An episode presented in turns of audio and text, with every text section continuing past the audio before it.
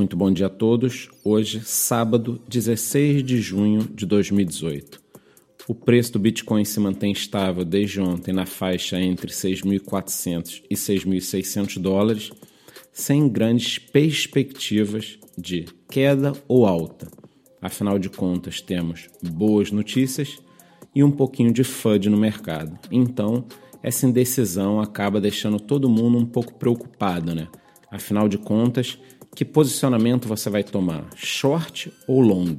Algumas situações que foram colocadas essa semana ainda não podem ser resolvidas, como a questão do cloud mining, ou seja, Genesis Mining, Hashflare e outras empresas do segmento não estão pagando mais seus clientes.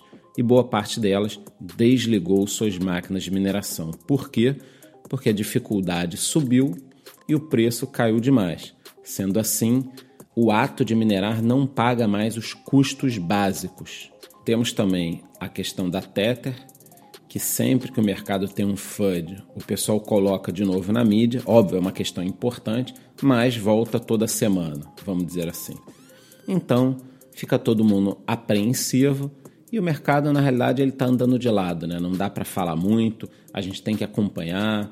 É um momento que eu sinceramente acho que tem um lado muito positivo porque nós não temos mais aqueles entrantes no mercado cheios de opinião que entram no dia, no dia seguinte já falam que o Bitcoin está morto e que a moeda X ou Y vai dominar o mercado.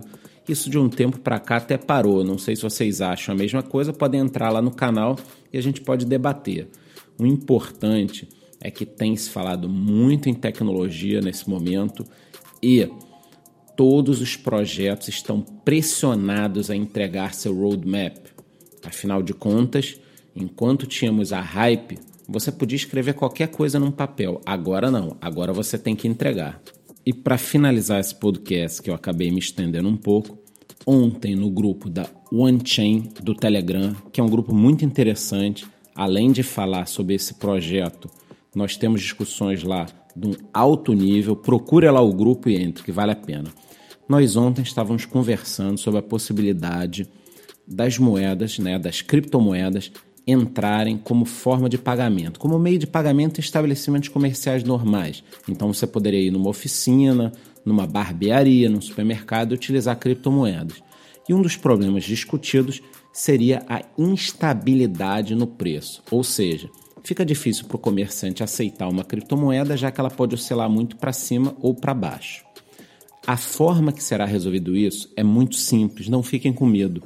Quando o estabelecimento comercial receber o valor em Litecoin, por exemplo, imediatamente ele terá a opção de transformar isso em fiat, em moeda corrente. Ou seja, o estabelecimento pode receber um Litecoin e escolher naquele momento transformar em reais. Ou seja, ele não estará sujeito à variação daquele dia ou semana ele já recebeu pelo produto. Ponto. Assunto encerrado. Se você quiser ter uma ideia de como isso funcionará, eu vou colocar agora um vídeo no nosso canal do Telegram dos 59 segundos, onde tem um exemplo de uma empresa que já tem um sistema desse tipo rodando. Então corre lá para o canal para dar uma olhadinha. Qualquer novidade eu volto com novos podcasts. E lembre-se, amanhã, domingo, 8h30, temos um encontro marcado, nosso resumo semanal. Por hoje é só, muito bom dia.